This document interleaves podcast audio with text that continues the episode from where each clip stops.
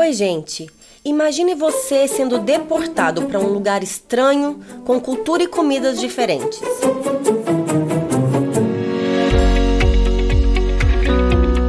Sabores e saberes com Tati Bittencourt. Longe da sua família e de tudo que lhe era comum, Ezequiel foi escolhido por Deus para ser profeta no meio de um povo com coração duro e rebelde.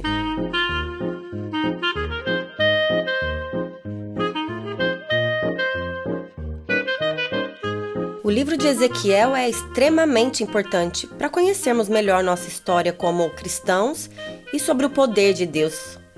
Mas como eu estou aqui para falar de comida, vou dar ênfase em dois momentos específicos. O primeiro deles está registrado ali no capítulo 4 do livro de Ezequiel, quando Deus pede para que ele se deite 390 dias de um lado, 40 dias do seu outro lado, e durante esse tempo ele deveria comer porções limitadas de pão e água.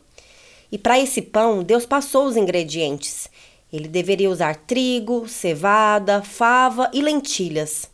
E na hora de assar, ele precisava usar fezes humanas. Eu sei, estranho. Mas era simbólico. Mas como Ezequiel falou que nunca tinha se contaminado com nada impuro, Deus então diz para ele usar fezes de animais ao invés de fezes humanas. E sim, era para ser ao ar livre, para as pessoas verem aquela cena e serem impactadas com a mensagem que ele queria passar. Mais adiante, no livro de Ezequiel, no capítulo 24, existe o registro de outra comparação usando comida, a parábola da panela, que simboliza a imundícia do povo, que, como a ferrugem, corrói. A parábola faz a gente imaginar uma grande panela cheia de caldo, carnes, pedaços de ossos, que fica ali fervendo e engrossando o caldo por muito tempo. Mas com a panela enferrujada, essa comida aparentemente apetitosa fica contaminada, e por mais forte que seja o fogo, a panela não se purifica, não se livra da ferrugem. Olha, eu confesso que o episódio de hoje não me deixou com muito apetite.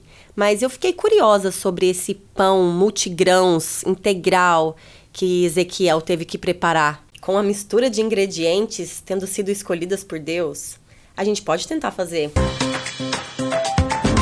Ah, e se você se interessou por esse assunto, quer saber mais, falar mais sobre isso, deixar sua opinião, segue a gente lá no Instagram, no arroba Rádio Pense Bem.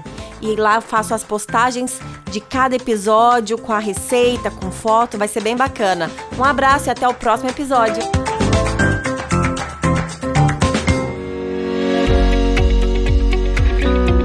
Sabores e saberes. Apresentação Tati Bittencourt. Um programa Ministério Pense Bem.